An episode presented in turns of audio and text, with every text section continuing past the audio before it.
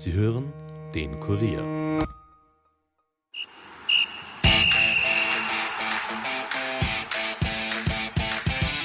Nachspielzeit. Der Euro-Stammtisch des Kurier. Mit Ulrike Kriegler.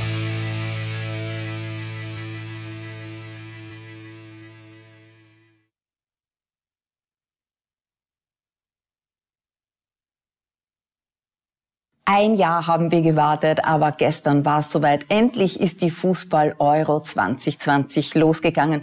Schönen Mittag bei der Nachspielzeit, dem Euro-Stammtisch des Kurier und hallo auch an alle, die wir Nachspielzeit-Podcast mit dabei sind.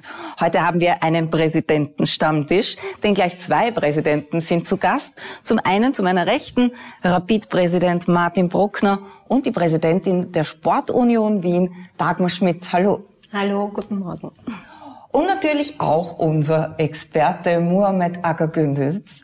Für dich gestern ein nicht so guter Tag. Er ist in Istanbul aufgewachsen. Türkei gegen Italien. Ein 0 zu 3 für ich die Türkei. Ja, genau, ich habe gestern ein sehr, sehr optimistisches Unentschieden getippt. Ähm, gestern alles versucht, sogar zur 12. erste Halbzeit inklusive Schiedsrichter. äh, aber es hat leider nicht geholfen. Verdient Italien mit 3-0 vom Platz gegangen, auch in der Höhe. Und so stark wie sie aufgetreten sind, äh, haben sie gezeigt, dass sie ähm, heuer eine Rolle spielen wollen. Also ein guter Start für die Italiener. Sind jetzt schon wirklich lange ungeschlagen. Darüber reden wir natürlich noch ausführlich. Äh, wir sind bei einem Stammtisch. Ihr seid versorgt, getränkemäßig essen, dürft gerne zugreifen. Bei uns darf man auch essen und trinken, während man spricht. Martin Bruckner, seit 2019 als Präsident gewählt. Ich glaube, 53 Prozent der Stimmen waren es. Ja. Da kann man sich ein Beispiel nehmen an der Dagmar. Wie viel waren es bei dir, als du gewählt wurdest zur Präsidentin der Wiener Sportunion? Nahezu 100 Prozent. Schade, oder? Gute Quote. Du warst vorher Finanzreferent bei Rapid. Wenn man die Zahlen kennt, wenn man die wirtschaftliche Lage kennt, wieso wird man dann trotzdem Präsident? Einfach, weil wir, als ich gekommen bin 2013, wir dann das Stadion gebaut haben und mit dem Stadion war dann mit einem Schlag die äh, finanzielle Situation unseres Vereins sehr viel besser, weil wir einfach einen, eine, eine Basis hatten, von der wir wegarbeiten konnten, äh, dass ich drei Monate, vier Monate nach meiner Präsidentschaft dann mitten in diese Corona-Krise hineingekommen bin. Also damit konnte niemand rechnen. Ähm, das war schon, das war eigentlich die größere Herausforderung. Also im Vergleich dazu waren die Jahre davor eigentlich normale Situationen, aber das war schon ganz speziell. Rapid ist ein besonderer Verein, die Sportunion aber auch. Da gibt's ganz viele verschiedene Sparten. Ich glaube, es gibt über 200 Vereine und 70.000 Mitglieder. Was ist bei euch da der gemeinsame Nenner für dich? Ja, also es ist so, wir haben ja über 100 Sportarten, über 250 Vereine und der Nenner ist für mich, dass wir uns gemeinsam bewegen, dass wir wirklich die Bewegung jeder Mann, jeder Frau nahebringen und dass wir alle Schranken fallen lassen. Das heißt, dass man wirklich sich bewegen kann, ohne vorher nachzudenken, was, wo, wie, wann. Also Bewegung ist der gemeinsame Nenner. Das ist schön. Martin, du bist nicht als Präsident allein gewählt worden, sagst du, sondern als Team. Ja. Das ist ja auch der Sinn der Sportunion, nämlich Bewegung in einem Team auszuüben. Wer gehört denn zu deinem Team? Also wir sind im Team. Mein Vizepräsident ist Nikolaus Rosenauer, der auch vorher Vizepräsident war. Äh, dann haben wir Michi Dorfmeister, Monisha Kaltenborn, äh, Gary Wilfurt, äh, dann ist Gerhard Höckner, Philipp Newald und Steffen Singer. Wir sind ein, ein Achterteam und wir sind gemeinsam gut auf dem Weg und äh, es macht enorm viel Spaß, mit diesem Team gemeinsam den Verein zu führen, mit der Geschäftsführung, mit dem Toki Barisic und mit dem Christoph Peschek, die Geschicke des Vereins zu leiten. Das ist ein, eine tolle Aufgabe äh, für, für uns, ein, ein, eine spannende Sache, hin und wieder viel spannender, als man es haben möchte, aber das ist, glaube ich, bei Rapid immer so. Da gibt's immer Auf und Tiefs. Spannend hat es schon begonnen bei eurem Wahlkampf. Äh, das war ja ziemlich eine Ausschlachtung auch in den Medien. Du hast damals gesagt, es gab verschiedene Ausrichtungen der beiden Kandidaten. Was ist eure Ausrichtung? Also unsere, unsere klare Ausrichtung ist, äh, wir, wir, meine Liste, wir haben gesagt, wir stehen für den Mitgliederverein des SK Rapid. Wir wollen diesen Mitgliederverein, äh, der mit über 15.000 Mitgliedern der größte Fußballverein jetzt in der ersten Liga ist, jetzt was, was Mitgliederanzahl hat, das wollen wir fortführen. Und eine zweite ganz, ganz wichtige Komponente, und ich glaube, der Acker kann das mehr als unterstreichen, ist die Konsequenz, die wir in der, in der, in der Zusammenarbeit mit dem sportlichen Stab äh, äh, versprochen haben und die wir jetzt auch gelebt haben. Wir haben sowohl mit Zoki Barasic als auch mit dem Didi Kübauer in der Führung äh, zwei Personen, die kontinuierlich arbeiten können, die jetzt ihre Ideen verwirklichen können und der Erfolg gibt uns recht. Wir sind jetzt zweimal äh, Vizemeister geworden. Wir sind auch Gratulation übrigens noch im Nachhinein. Wir sind voriges Jahr auch international gewesen. Wir spielen heuer auch wieder international. Eine, eine sehr, sehr spannende Herausforderung und wir wollen einfach diesen Weg gemeinsam weitergehen. Wir wollen mit unseren eigenen Spielern, die ihr ja sehr gut entwickeln könnt. Wir wollen diesen Weg gemeinsam gehen. Wir wollen äh, den SK weiterhin in diese Richtung entwickeln und das gelingt uns sehr gut. Und ich freue mich sehr, dass es auch schon wirklich Früchte zeigt. Äh, blöderweise hat der Mert jetzt auf der anderen Seite jetzt ja, das, da, darüber dürfen, sprechen wir natürlich noch. Spieler von uns gewesen. Genau, das zeigt, dass da drückt man auch die Daumen, oder? Spieler also ihr können. haltet auch Kontakt danach. Ja. Normalerweise, wenn jemand sagt äh, beim Trainer, wir wollen kontinuierlich mit dir weiterarbeiten, ist das immer ein ganz, ganz schlechtes das Zeichen. Das klingt immer gefährlich. Aber in diesem Fall glaube ich ja. dir das sogar. Ich glaube, es gab zwei normale Präsidiumssitzungen, dann kam Corona. Äh, dann ja. waren die Aufgaben plötzlich völlig anders. Was war denn das Schwierigste? Ich, ich glaube, es waren zwei. Ähm, ähm, ab dem Moment war ja eigentlich alles anders. Mhm. Ab dem Moment war äh, nur mehr virtuelles Arbeiten. Es gab dann die Situation, wir haben unser letztes Spiel äh, gegen Wolfsburg gespielt und das war letzte, das letzte Spiel des Grunddurchganges und dann war ja die Meisterschaft unterbrochen. Das war ja vor, voriges Jahr ein, ein, ein Wahnsinns äh, ein, ein Schnitt. Das konnte man sich ja vorher nicht das, vorstellen, das oder? Dass man nicht denkbar. Fußball spielt, dass man nicht ins Stadion geht. Das, einmal, dass man nicht ins Stadion kann, dass man, dass man auf einmal zwei Monate dann, dann auch, auch nicht trainieren darf und all diese Dinge. Also da sind so, so viele verschiedene Dinge auf uns eingeprasselt.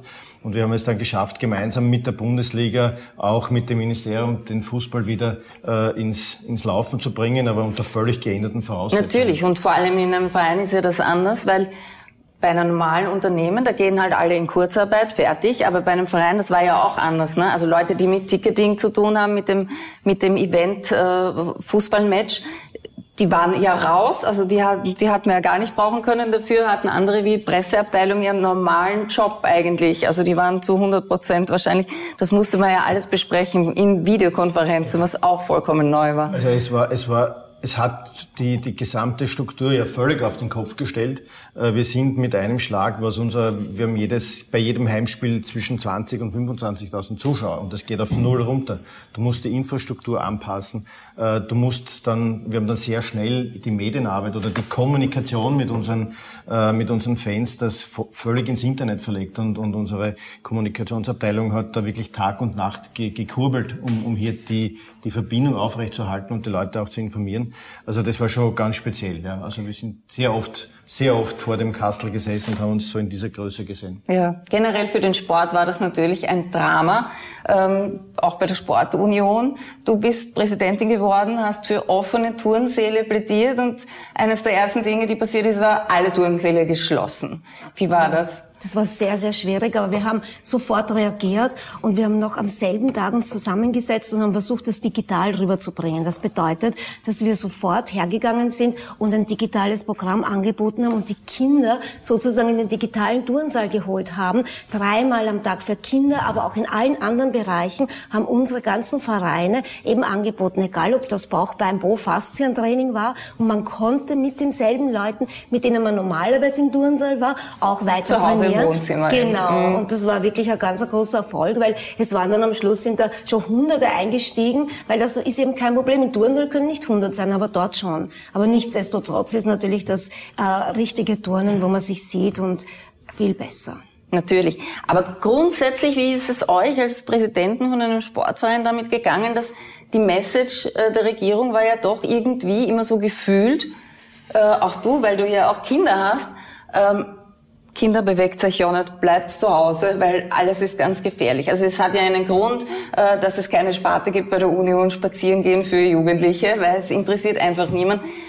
Wie geht's euch da damit, wenn solche Messages kommen? Das zerstört ja alles, oder? Ja, das war am Anfang ziemlich schwierig. Aber wie gesagt, wir haben dann eben versucht, eben digital. Wir haben versucht, alle zusammenzuhalten. Wir haben ganz viele Aktionen auch gemacht, dass wir uns nicht verlieren. Und wir haben auch versucht, ja, alle Vereine zu 100 Prozent durch diese Krise zu bringen. Das war eines der wichtigsten Punkte. Weil wir haben ja gewusst, es kommt ein danach. Und dann wollen wir wieder genauso stark starten, dass wir jetzt machen mit diesem Comeback Stronger. Und das mhm. war, ja, niemanden zu verlieren motivieren, keinen das Gefühl zu geben, du bist jetzt allein. Und das, da haben wir immer wieder auch diese Aussendungen gemacht. Wir sind da für euch. Es geht weiter. Wir machen weiter und wir bewegen uns weiter. Und die Bewegung hat uns auch in dem Moment zusammengehalten. Also die Kommunikation auch mit den Mitgliedern, das war bei euch nicht anders, nehme ich ja, also es war so auch, dass wir auch äh, Angebote gemacht haben an die, an die Mitglieder, Übungen. Unsere Fitnesstrainer, äh, unsere Spartentrainer haben da auch übers Internet Angebote gemacht. Das war die eine Seite.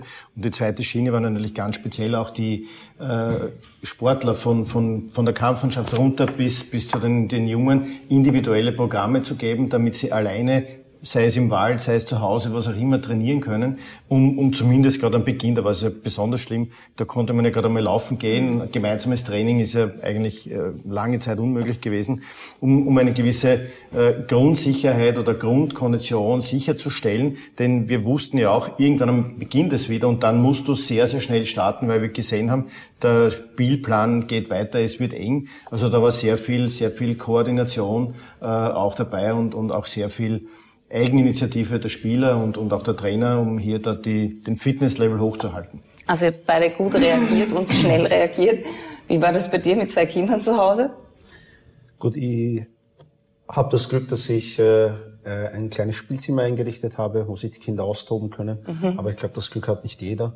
Und ähm, da möchte ich natürlich auch Ihnen äh, äh, zustimmen da haben die Vereine extrem große Rolle gespielt. Ich habe das auch gemerkt bei meinen Kindern, die äh, unter der Woche äh, auch ihre Pläne gekriegt haben, die durch äh, äh, digitale Gemeinsamkeiten versucht haben, auch ihre Programme durchzusetzen. Und wir natürlich auch im Nachwuchsbereich von Rapid haben auch versucht, ähm, da unsere Jungs äh, auch zu Hause zu beschäftigen, beziehungsweise soweit es möglich war, auch äh, außer Haus.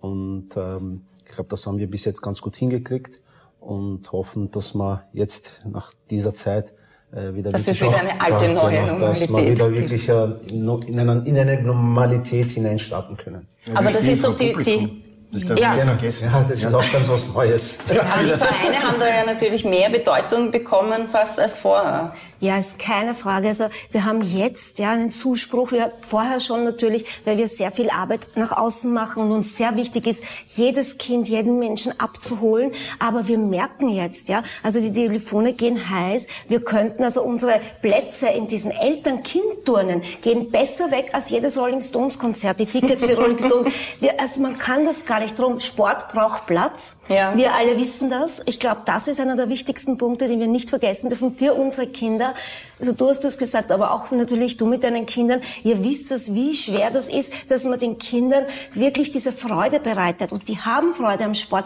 Die muss man nicht dazu bringen. Die wollen das. Mhm. Ja? In Kindern schlummert das drinnen. Wir müssen es nur wecken. Wir müssen, wir müssen sie dort abholen. Also du sagst, jetzt gibt sogar mehr Zuspruch als ja. vorher, aber das ist ja auch eine soziale Komponente. Ich glaube, man sehnt sich nicht nur nach den Bewegungen, sondern auch nach den sozialen Kontakten in den Vereinen natürlich. Natürlich, Sport ist ja viel mehr als nur wirklich die Bewegung. Sport ist das Soziale. Sport bildet uns. Sport bildet uns auch, dass wir lernen zu verlieren. Und genau das zum Beispiel, diese Idole und Vorbilder, so was du gesagt hast mit diesem Nachwuchs, es ist so wichtig, dass man Eigenbauspieler nimmt, weil nur dann wird die Jugend lernen und die Kinder, es lohnt sich für mich, hart zu sein, hart zu trainieren, weil ich werde auch einmal die Chance bekommen. Zeigt man das den Kindern Kinder, nicht mit Eigenbauspieler. Also da möchte ich wirklich eine Gratulation aussprechen und auch unseren ganzen Vereinen, dass wir an dem arbeiten, weil nur dann können auch wir, die auch die Kleinsten betreuen, denen sagen, schaut, alles ist möglich. Es gibt ja nicht nur den breiten Sport, wo man halt so just for fun einmal in den Verein geht. Es gibt natürlich auch Leistungssport, auch für Jugendliche. Jetzt haben die da ein Jahr kaum trainiert. Gerade im Fußball hat man denen ein Jahr gestohlen. Kann man das irgendwann wieder aufholen? Der Starke wahrscheinlich so ja, berufen, als das zu sagen. Ja. Es wurde ja bei uns im Leistungsbereich, also ab der U14, sehr schnell gemeinsam mit dem ÖFB und natürlich auch äh, mit den Verantwortlichen ein Konzept ausgearbeitet, der ähnlich war äh, mit der Profiabteilung, äh, dass der Teil zumindest so schnell wie möglich wieder in den Betrieb, in den Trainings- und Spielbetrieb einsteigen kann. Mit das, diesen Abstandsregeln, genau, wo man nur so... Nicht Abstand, Abstandsregel, Testungen, mhm. äh, richtige Einheiten und natürlich auch äh, äh, nachdem diese Hygienekonzepte auch äh, gut umgesetzt worden sind, auch relativ schnell auch einen Wettbewerb äh, weiterführen zu können. Das war natürlich schon von Vorteil. Aber die Jüngeren haben natürlich diesen Bereich nicht gehabt. Mhm. Das war nicht möglich. Die haben sehr lange warten müssen. Und äh, das merke ich jetzt speziell auch wieder an meinen Kindern, wenn ich mit denen mhm. am Fußballplatz gehe. Ich muss die nach Hause zehren. Also die ja. wollen gar nicht mehr, mehr weg von okay, dort. Okay, das ist ja gut. Das ist ja ein positives und, Zeichen. Äh, und äh, da spielt natürlich nicht nur der Sport eine Rolle, sondern einfach das Zusammenkommen mit den Freunden, dass sie am Platz mit den Freunden sein können. Das sind alles Dinge, die sie vermisst haben.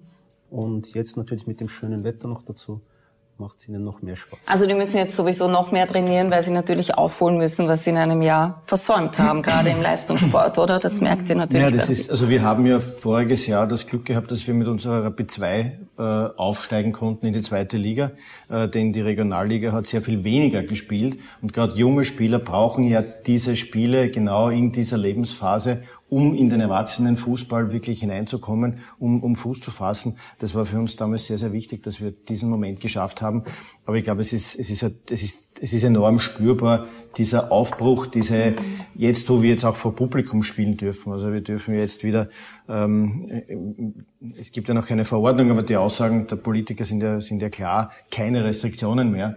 Äh, und es gibt, äh, Was glaube, du rechnest mit 100 Prozent Auslastung? Ich hoffe schon wirklich? sehr, ja. Also, also habt ihr schon Abos so verkauft? gesagt worden. Wir sind, wir sind zuversichtlich, äh, und ich freue mich schon auf die ersten Spiele, wo wir jetzt wieder ein volles Stadion haben dürfen, denn wir haben begonnen, wir haben einmal gehabt 10.000, einmal 5.000, dann 3.000, dann 1.250. Also das war auch das ist ja Wahnsinn, ein oder? Wahnsinn. Ja. Also wir haben da zwischen 1.250 und 10.000 sind wir in, an einem Wochenende, glaube ich, geswitcht, weil das eine war ein Cupspiel äh, gegen St. Johann und dann haben wir das Meisterschaftsspiel gespielt. Da durften wir 10.000 haben. Und dann war es wieder drei oder dann null. Also Nach welchen Kriterien sucht man da aus dann? Das ist das Schwierigste. Das ja. ist wirklich das Schwierigste. Wir haben ein, ein, ein, ein, ein Er hat eine wahnsinnige Bindung auch zu den klar kommuniziert, Fans wie wir es handhaben, damit man, damit, damit, damit genau dieses Thema, wen selektiere ich, das gar nicht, gar nicht rauskommt. Das, wir haben es auch auf die Homepage gestellt, wie es passiert. Wir haben alle, alle Abonnenten, ähm, haben wir versucht, ins Stadion zu holen, äh, nach einem, nach einer Rotation. Und das ist uns gelungen. Aber Gott sei Dank ist dieses Thema jetzt für diese Saison vorbei. Ich hoffe es. Wir also, hoffen es und wir gehen davon aus. Äh, für mich war es auch schwierig. Ich, hab, äh, ich komme aus dem Eventbereich und ich habe gedacht, um Gottes Willen, wie soll das jemals wieder? Und der Punkt, aber wo ich wieder Hoffnung geschöpft habe, war, als äh, gesagt wurde, das war so September, schätze ich, dass es Antigen-Schnelltests gibt, so um vier fünf Euro, weil am Anfang war ja so ein Test wahnsinnig teuer. Ihr habt auch ganz schnell reagiert, kann ich mich erinnern, und habt ein Konzept, ich glaube, mit dem Professor Hutter entworfen. Ja. Das ist ja. der mit den lustigen Hawaii-Hemden, um, um zu sagen, okay, wir machen das irgendwann so, man testet sich vor dem Stadion und dann kann man rein. Ist das Konzept noch aktuell? Das Konzept haben wir erstellt. Das war damals, ähm, gerade, ich glaube, das war im, im, im Frühsommer. Mhm. Ähm, wir ein Konzept gehabt, wo wir dann, wie gesagt, diese maximal 10.000 Menschen reinlassen durften, im Schachbrettmuster hineinsetzen, dann mit Maske.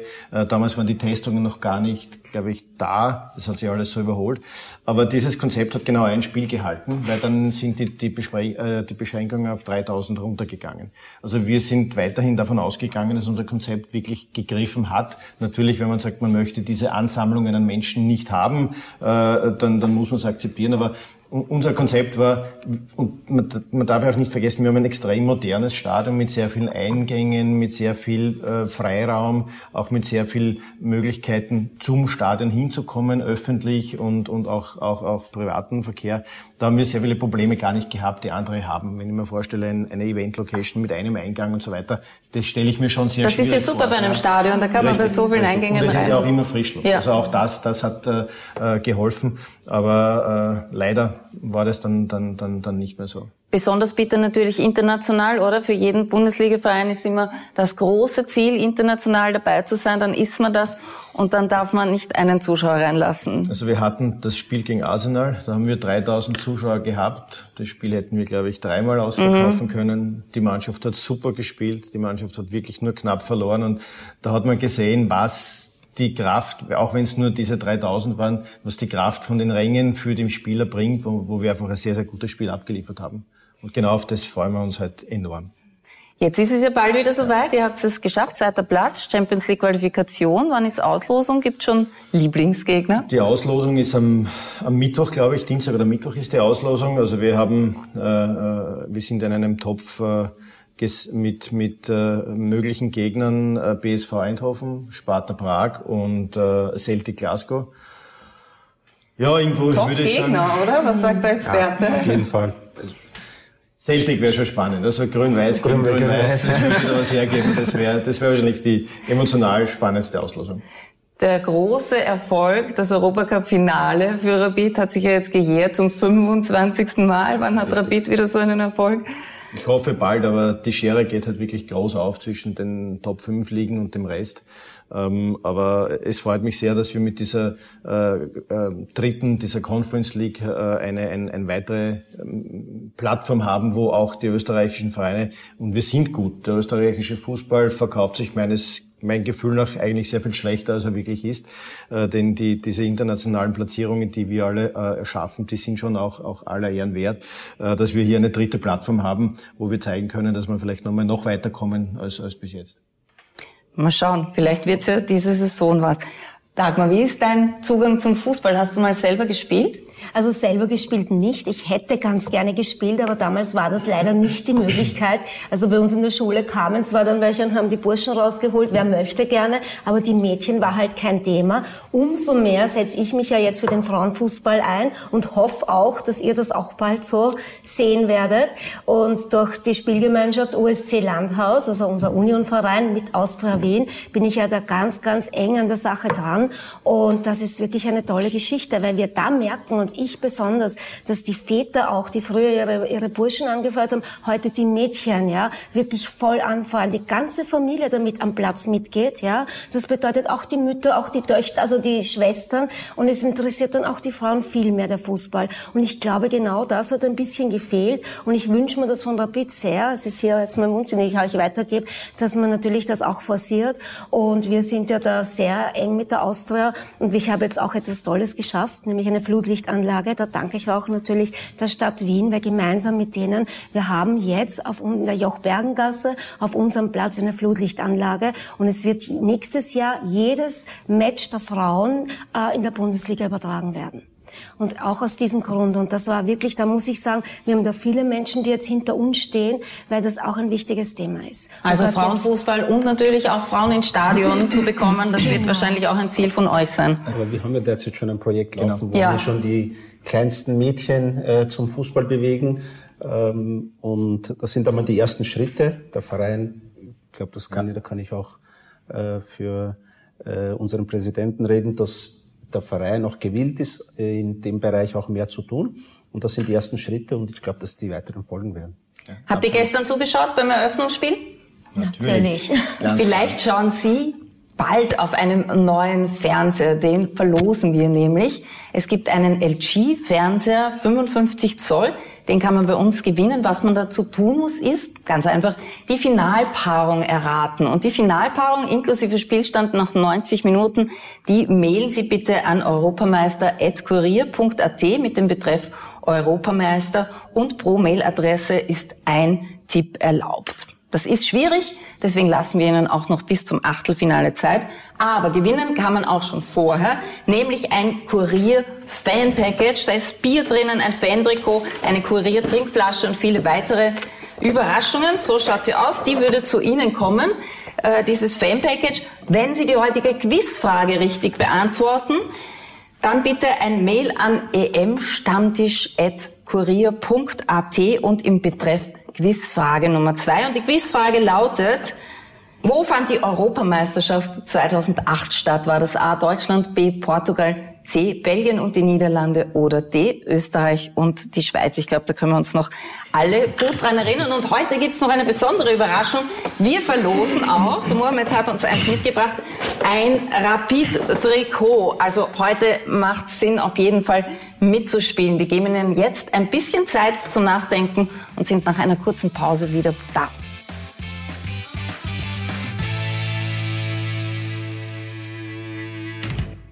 Ihr wollt mehr als nur schnelle Schlagzeilen?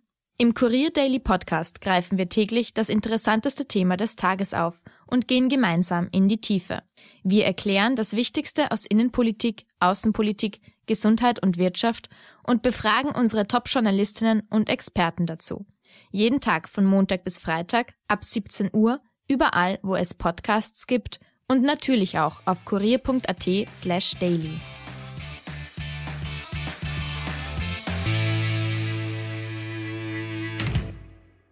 Willkommen zurück bei der Nachspielzeit im Euro-Stammtisch des Kuriers. Das ist heute ein Präsidentenstammtisch, denn die Präsidentin der Sportunion Wien, Dagmar Schmidt, ist hier und von Rapid der Präsident Martin Bruckner und unser Experte natürlich Mohamed Akagündüz. Gestern ist es losgegangen, erstes Spiel. Davor noch eine wunderbare Eröffnungsfeier. Habt ihr zugeschaut? Ja. Ja, die, absolut, ja. Die war toll. Also alles, was man sich vorstellt, oder? Trotz, es war irgendwie wieder normal, oder so wie früher wo wir sowas machen dürfen mit Luftakrobatik, mit Trommeln in der Luft, mit Andrea Bocelli, oder? Sehr schön was. Ich fand sehr stimmungsvoll. Italien hat den einen Vorteil genutzt. 16.000 durften ins Stadion, da wissen wir schon ungefähr, das also war schon, schon mitgerechnet gefühlt, gleich. Das war gefühlt sehr laut, ja. Also das Es war, war schon das, das Schönste, ja, dass es Schön, wirklich oder? mit, mit Fans war. Ja. Im Olympiastadion in Rom, da gehen viel, viel mehr eine, aber immerhin 16.000 waren dabei. Und du hast gestern gesagt, äh, die Abwehr ist das Prunkstück der Türkei. Ich habe hin und wieder das Gefühl gehabt, die Abwehr spielt zu sechs mindestens. Gut, erste Halbzeit hat ja die, die Abwehr gehalten. Äh, es waren relativ wenig Torchancen da. Äh, wir haben auch die Hilfe des, also die Türkei hat ja auch die Hilfe des Schiedsrichters dabei gehabt. Deswegen war es ein mageres 0-0. Aber nach dem ersten Tor äh, sind eigentlich Sind die Italiener äh, so richtig in Fahrt aufgegangen. gekommen. Das tragen wir gleich einmal ein in unsere, in unsere Tafel. Das Ergebnis Türkei gegen Italien. Leider, Mohamed, schau kurz weg. 0 Gut, zu Italien hat 3. eindrucksvoll bewiesen, dass sie große Ambitionen haben bei diesem Turnier. Ich glaube, da werden wir noch Da werden wir noch viele schöne Spiele sehen. 53. Minute, besonders bitter, dann gleich ein Eigentor. Ja, von in einem. Italien-Legionär auch noch. Das auch noch. Und danach haben, hat zwar die Türkei versucht, äh, mehr sich ins Spiel einzubinden, äh, mehr zu tun, als nur zu verteidigen. Und diese Räume haben die Italiener dann äh, Eiskalt genutzt, ausgenutzt ja. und auch verdient in der Höhe gewonnen. Wobei ich glaube, das ist Eigentor, das war ein bisschen Pech, oder? Also wenn der nicht dort steht, dann macht Immobile schon das erste Tor, Ja, oder? es war schwierig für den Verteidiger. Erstens im Zurücklaufen. Zweitens steht ein Gegenspieler dahinter, was machst. Und die Abwehraktion ist dann leider nicht so gut gelungen. Und dann gab's auch noch das 3 zu 0, er rennt zu Insigne. Bitter, oder? Das war auch ein schlechtes Abspiel von Dormann, hat das schon, hat schon Das komisch waren die begonnen. einigen wenigen Male, wo sie versucht haben zu spielen und äh, dann gleich der Fehler und äh, auf hohem Niveau, wenn man in der eigenen Hälfte äh, so einen äh, Ball leichtfertig verliert, dann wird man auch dementsprechend bestraft. Überhaupt, wenn es schon 2-0 für den Gegner steht, oder? Dann geht's besonders mit, leicht. Mit der Klasse vorne, äh, die lassen solche Torchancen dann nicht mehr aus. Die, diese Stürmer von Italien haben schon, haben schon sehr viel Selbstvertrauen getankt, oder? Genau. Also wir haben ja mit Immobile, mit Insigne, das sind doch Spieler, die auf einem sehr, sehr hohen Niveau spielen. Und äh, hat man ja auch gesehen, eine Chance, die wird beinhart ausgenutzt und eiskalt ausgenutzt und, ähm, und äh, da zeigen sie dann ihre Klasse. Die Türkei war wirklich sehr unter Druck von Anfang an eigentlich Also Ich schon. war sehr enttäuscht, muss ich sagen, von der Art und Weise, wie sie versucht haben zu spielen. Ich möchte gar nicht zu spielen, weil sie haben ja nicht gespielt. Sie haben nur versucht äh, zu verhindern, dass der Gegner spielt. Und äh, das war halt wirklich wenig. Aber war die Ausrichtung auf Konter? Ihr dürft gerne mit, also was, was meint ihr? Ich, war, ich war überrascht, dass sie nicht spielen wollten. Also ich hatte das Gefühl, sie haben einfach, wie man so schon sagt, zwei Den Bus Autobusse ins Tor gestellt, ja. zwei Autobusse vorher hingestellt und gehofft, dass nichts passiert. So kannst du nur auf 0-0 spielen. Ähm, es waren auch wenige Konter, die sie so wirklich gut. ausgespielt haben, Genau. wiewohl sie ja wirklich schnelle Spieler vorhaben, aber sie haben es irgendwie nicht zusammengebracht. Aber die Frage stellt sich nur, waren die Italiener wirklich so stark? Also das werden wir wahrscheinlich dann im, im Laufe des Spiels sehen oder des Turniers sehen. Aber die Italiener waren schon bärenstark. Also sie haben in der ersten Halbzeit wirklich angedrückt, mit oder ohne Schiedsrichter. Aber ich, ich glaube, sie waren, sie waren überraschend stark für mich und, und da haben sie sich auch weit nach vorne gespielt, jetzt Richtung Achtel, Viertelfinale. Also wir reden da über diese Szene, kurz vor der Pause war das, da gab's Elfmeter-Alarm im Strafraum der Türkei. Ich war in Kontakt mit, äh, Ja, mit einem äh, Schiedsrichter? Ja, Andi Einreich, der ja auch beim Kurier Journalist ist. Und äh, er hat mir dann per SMS geschickt, habt ihr Glück gehabt. Äh, nachher natürlich nochmal äh, die Szene angeschaut. Äh, Diese Regel ist natürlich sehr kompliziert. Ja. Wann ist es ein Handspiel, wann ist es eine Verbreiterung, wann ist... Weil er hat sich eigentlich weggedreht, ja, ne? hat Er hat den weggedreht, Körper hat geschützt, jetzt dann Arm man halt- ausgesteckt ja. oder nicht. Also es kennt sich ja Also niemand springt so in einen Genau, Schuss es kennt sich mittlerweile niemand mehr aus, was Elfmeter ist, was nicht, wann ist es ein Handspiel, wann nicht und so war es auch gestern. Also sogar der Schiedsrichter hat nicht gewusst, ob es jetzt ein Elfmeter war oder nicht. Ich meine, er hat dann keinen gegeben, also es war keiner, aber es war sehr, sehr im grauen Bereich. Wir haben zum ersten Mal hat sich der Videoschiedsrichter eingeschaltet. Also das ist jetzt so, bei der Euro gibt's Videoschiedsrichter. Wir werden das übrigens morgen ganz genau besprechen, denn dann kommt Harald Lechner, der Bundesliga-Schiri, zu uns zu Gast. Also wenn man jetzt äh, bei der Euro einen Schiedsrichter sieht, der irgendwie so am Feld steht und so, der überlegt dann nicht seinen Einkaufszettel, was brauche ich noch heute, Milch, Brot, sondern der ist dann in Kontakt mit dem Videoschiedsrichter, der sich die Szene dann nochmal anschaut. Nur der Videoschiedsrichter hat auch entschieden, kein Elfmeter. Ja, weil für das, für den Videoschiedsrichter keine eklatante. Fehlentscheidung Ah, okay. war, sondern die Auslegung des Schiedsrichters okay war und dementsprechend auch kein Eingriff.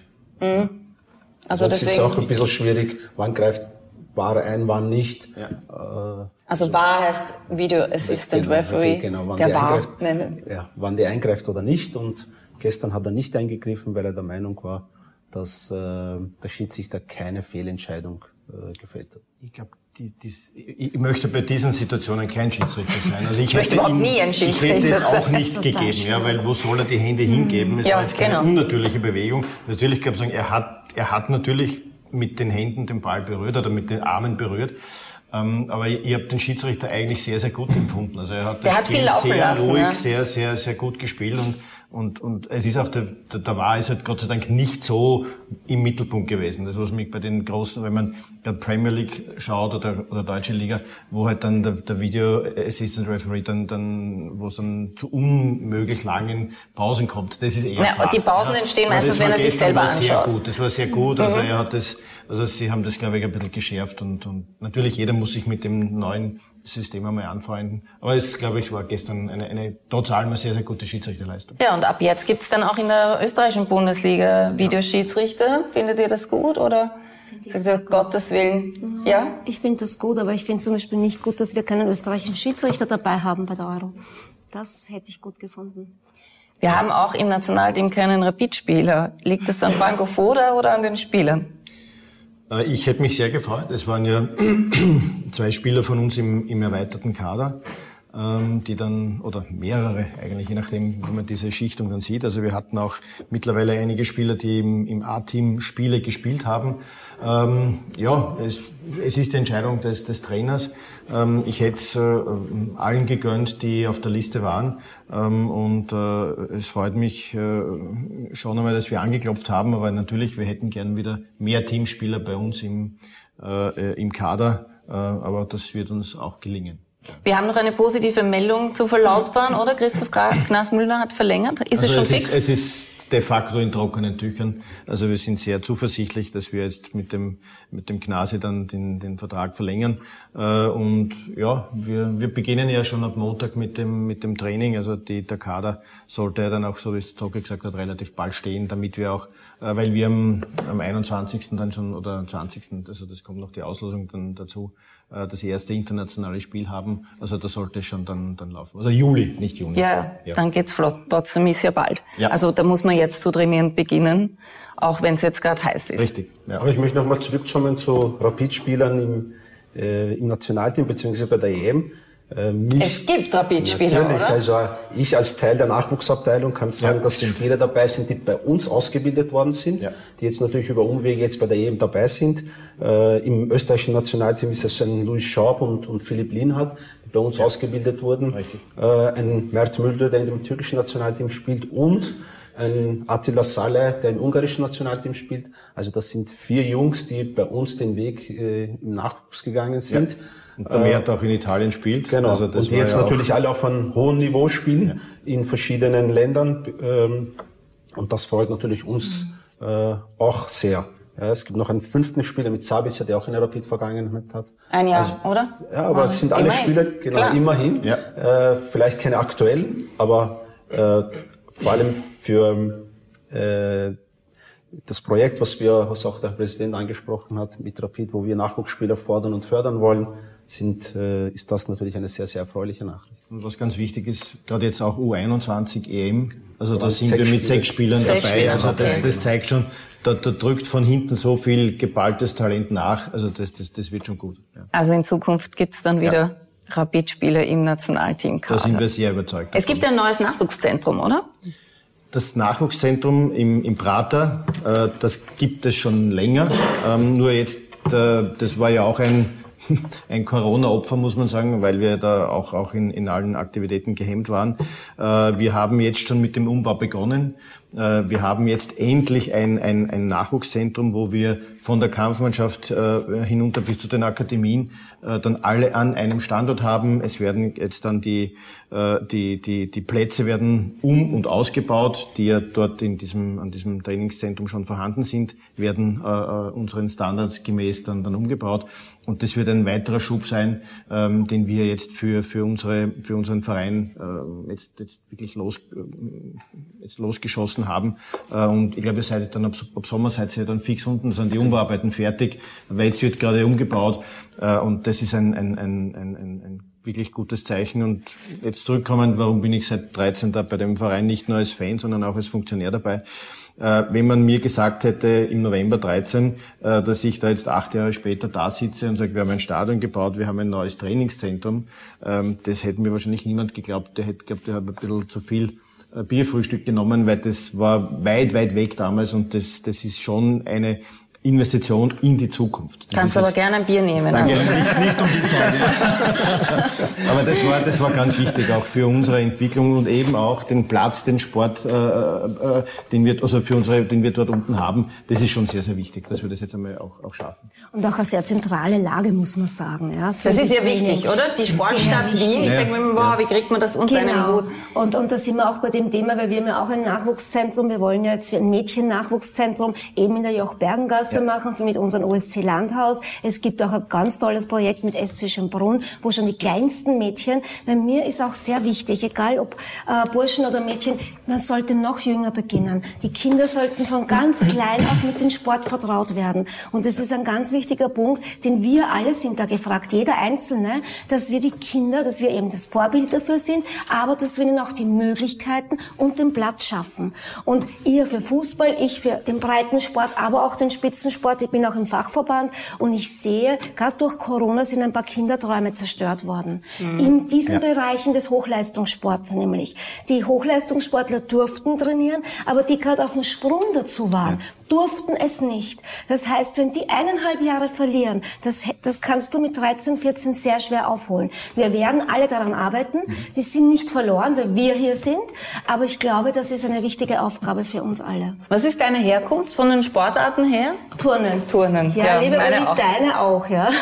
Aber ich weiß nicht, wie es dir gegangen ist. Also ich habe dann so Turnen finde ich immer so eine super Basis. Also das ist so eine Grundlage für alles. Das könnten vielleicht auch Fußballer ein bisschen nützen, weil du halt eine irrsinnige Koordination lernst. Also für mich war es so, so in einem Teenageralter, mir hat man nichts zeigen können, was ich nicht irgendwie nachmachen habe können. Man kriegt dadurch ein sehr gutes Körpergefühl genau. Absolut. und kann man im Fußball Wird das im Nachwuchs, äh, passiert das, dass man irgendwie mit mit Turnübungen, mit, mit, die Fußballer mögen das nie so, gell? Aber da biete ich mich gleich an. Da Na, schau, da als, man gleich als Präsidentin des Turnverbandes, Ja, wir könnten ja, eine super ja. Kooperation, wir sind ja im Dussiger Stadion, das heißt eigentlich neben den Trainingsplätzen. Jetzt, und ja. Turnen ist wirklich die Basis jeder Sportart. Nämlich allein schon diese Koordination, sich zu spüren. Und die kleinen Kinder können heute nicht mehr rückwärts laufen zum Beispiel. Probiert's das mal, schaut es gibt ja diese Diskussion, äh, gehen wir einen speziellen Weg, also rein nur Fußballausbildung oder eine polysportive Ausbildung, wo die Kinder im jüngeren Alter viele Sachen probieren und wo sie auch koordinative Fähigkeiten verbessern können. Äh, gibt es natürlich. Wofür bist du? Ich habe eine polysportive Ausbildung Mhm. genossen, also ich spiele gern alles, nicht nur Fußball. Wunderbar. Und äh, Das das, mache ich auch mit meinen Kindern zu Hause. Äh, wir haben, wie gesagt, in dieses Spielzimmer, wo wir sogar einen Basketballkorb drin haben, wo wir Tischtennis drin haben, wo wir Fußballtore drinnen haben. Äh, also die können Wieder sich da- Vorbild, oder? Ja, Wieder die können sich, die können sich, die können sich austoben drinnen. Und äh, die spielen Fußball, die spielen Tennis. Also, Ja, und wenn du eine gute Koordination hast, dann schützt Ja, du dich halt auch vor Verletzungen, weil du weißt, wie man fällt. wie- Ja, aber man lernt auch zum Beispiel, die Kinder kommen, wenn wir Salto üben, sagen, das kann ich nicht. Dann sage ich, niemand kam auf die Welt und konnte es. Ja, Aber man kann alles lernen. Und was sie nämlich dann lernen, dass man, man dran bleibt an der Sache, dass man es schafft, dass niemand nach ein, zweimal das schafft, dass man manche Dinge hundertmal machen muss. Und ich glaube, das muss man ihnen mitgeben auf den Weg. Man sollte nicht aufgeben. Und das Nicht-Aufgeben hoffe ich, dass wir das jetzt auch erleben bei der Euro. Ja, ich glaube, das ist, das, ist, das ist halt enorm wichtig und, und, und es ist auch in immer, Bezug auf Österreich, meine ich. Ja, wir Ja, müssen das auch machen, aber natürlich. gerade gerade auch, auch im, im Nachwuchs, das ist ja auch unser klares Konzept, wir wollen allen, die es wollen, äh, ermöglichen, bis irgendwann einmal ins äh, äh, Allianzstadion einlaufen zu können. Wir öffnen ihnen die Türen, wir geben ihnen die Möglichkeit, aber durchgehen müssen halt die Spieler auch selbst. Also das ist dann eine der, der ganz schwierigen Übungen dann und wir wissen, dass wir halt gerade im, im Übergang zum Erwachsenen, zum wirklichen Profifußball halt sehr viel auch verloren haben. Darum haben wir ein paar Schritte gesetzt, eben unsere zweite Mannschaft äh, in den Profifußball schon hineingestellt, um diesen Schritt ein bisschen zu erleichtern. Das ist ganz wichtig und, und, und was mir auch als Präsident extrem wichtig ist, gerade im Nachwuchs ist, jetzt an diesem neuen Standard, wo wir jetzt wirklich fix dann sein werden, wir bauen dort eine Reihe an, an, an Schulkooperationen, Ausbildungskooperationen auf, denn es werden nicht alle Profifußballer. Das muss man halt auch Also man leider braucht sagen. immer einen Äh, Weg. Und es gibt auch die talentiertesten Spieler. Der Damasch ist ein, ein, ein großes Beispiel, der dann durch Verletzungen zurückgeworfen wird dann brauchst du auch eine Ausbildung. Und das ist mir auch ganz, ganz wichtig, dass die, die, die, die, die, die äh, Nachwuchsspieler immer ein zweites Standbein auch haben, denn es gibt ein Leben nach dem Fußball. Ja, Karriere danach gibt's ja verschiedene. oder vielleicht sogar vor dem Fußball. Ja. Vielleicht so ja, parallel auch dazu. das, ja. Ja, und auch da das, sind wir ja. wieder beim Polysportiven. Darum sollten wir diesen Kindern, weil ich habe auch lang mit dem herum und ich habe mit sehr vielen Psychologen gesprochen, sollte man, wenn man Profi wird, gleich nur in eine Richtung ja nicht ablenken oder sollte man schon ein bisschen, und es geht auch um das danach und um das Miteinander und darum wäre wichtig, dass man ihnen viele Sachen anbietet. Es gibt ja bei uns auch dieses Trendsportfestival, wo wir ganz viele Sachen ausprobieren können, wo jeder gratis hinkommen kann und Sportarten ausprobieren, weil ich einfach glaube, dass man sich auch woanders finden muss, manchmal die Ruhe finden muss, um dann bei seiner Hauptsache ganz toll zu sein. Also ich glaube, dass das schon ein Weg ist, wo ich euch nur gratulieren kann. Hoffe, geht's denn auch so weiter. Also man merkt, ihr brennt dafür, Sport Ja. anzubieten. Das gefällt mir. Ich habe die Aufgabe, euch die Euro anzubieten. Wir schauen einmal auf heute Nachmittag um 15 Uhr geht's los. Wales gegen die Schweiz. Die Waliser haben eine ähnlich großartige Vorbereitung wie Österreich gespielt. 0 zu 3 verloren gegen Frankreich und 0 zu 0 gegen Albanien. Was kann man da erwarten? Was Die- erwartet ihr euch? Waliser sind ja die neuen Italiener. Äh, Sie haben in den letzten Spielen, äh, ich glaube, sechsmal 1-0 gewonnen, dreimal 0-0. äh, Sehr, sehr magere Spiele. Ähm, und Gegen stärkere Nationen hat es deutliche Niederlagen gesetzt.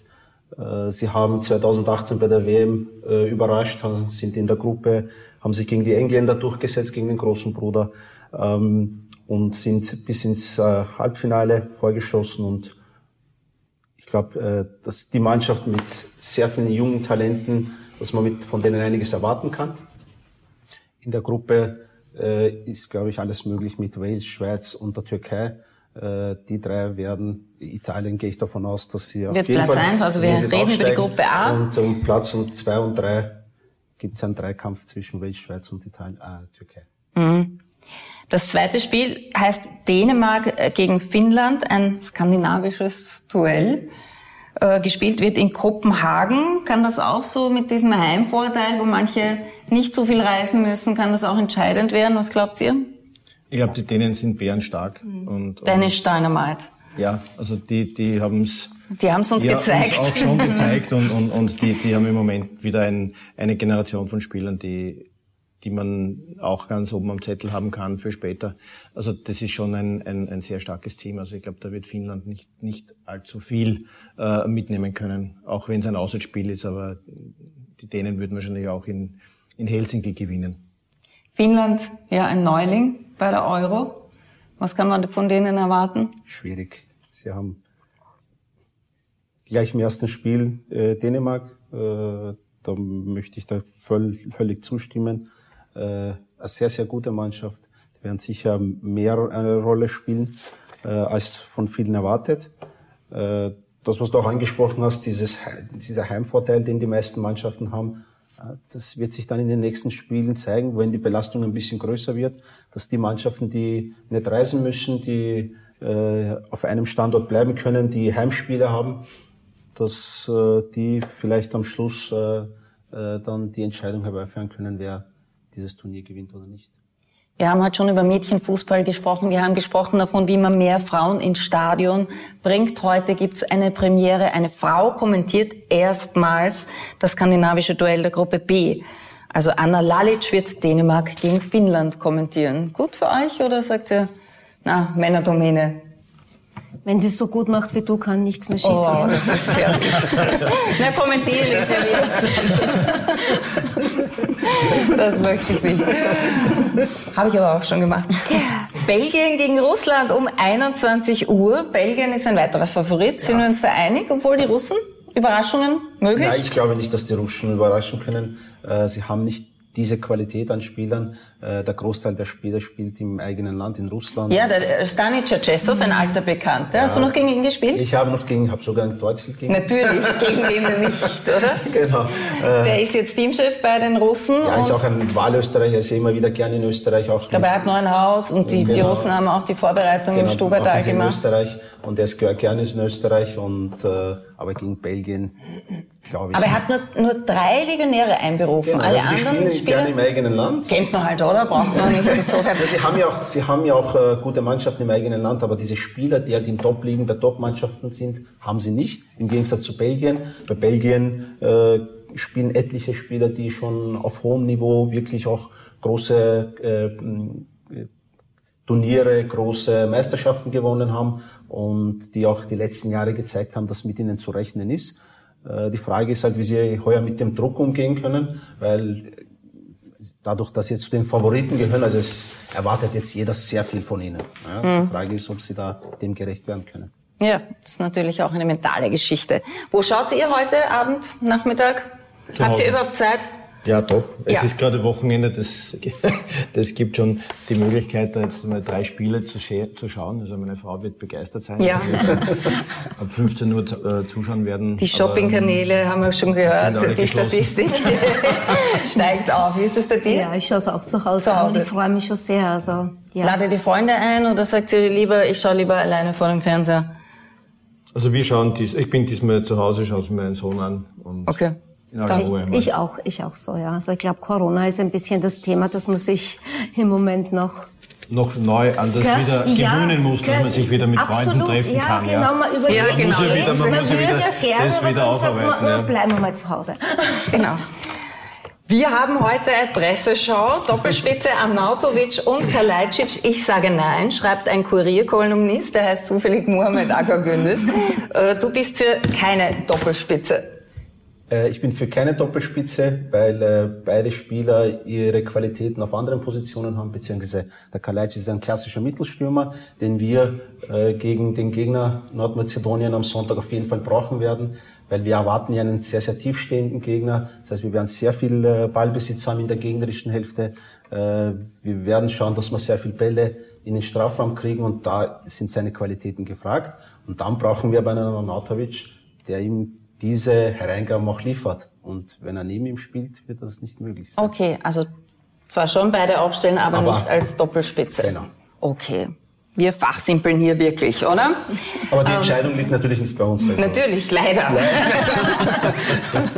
Wir gehören ja nur zu den sieben Millionen Teamchefs. Ja. Wir gehen, Ja, das bitten wir euch jetzt, Teamchef zu sein, denn ihr müsst bitte tippen. Sehr gerne. vielleicht unsere Ja. Tafeln, Mohammed, sei bitte. Dank nicht die Aufstellung machen. Nein, die Ausstellung müssen wir nicht machen, aber wir wollen von euch Tipps. Gestern gab es die Tipps, Vizekanzler Koga hat getippt 1 zu 0 für Italien und Michael Weber von der ORS, da in der Mitte, ähm, hat getippt 2 zu 1 für Italien.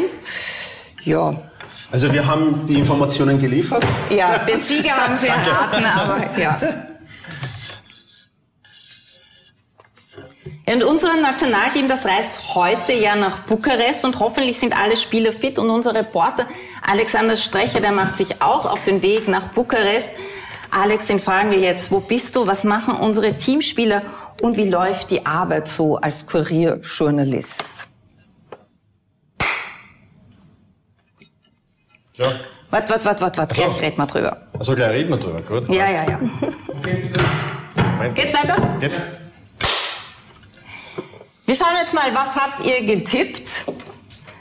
Ich habe getippt Wales, Schweiz 0 zu 2.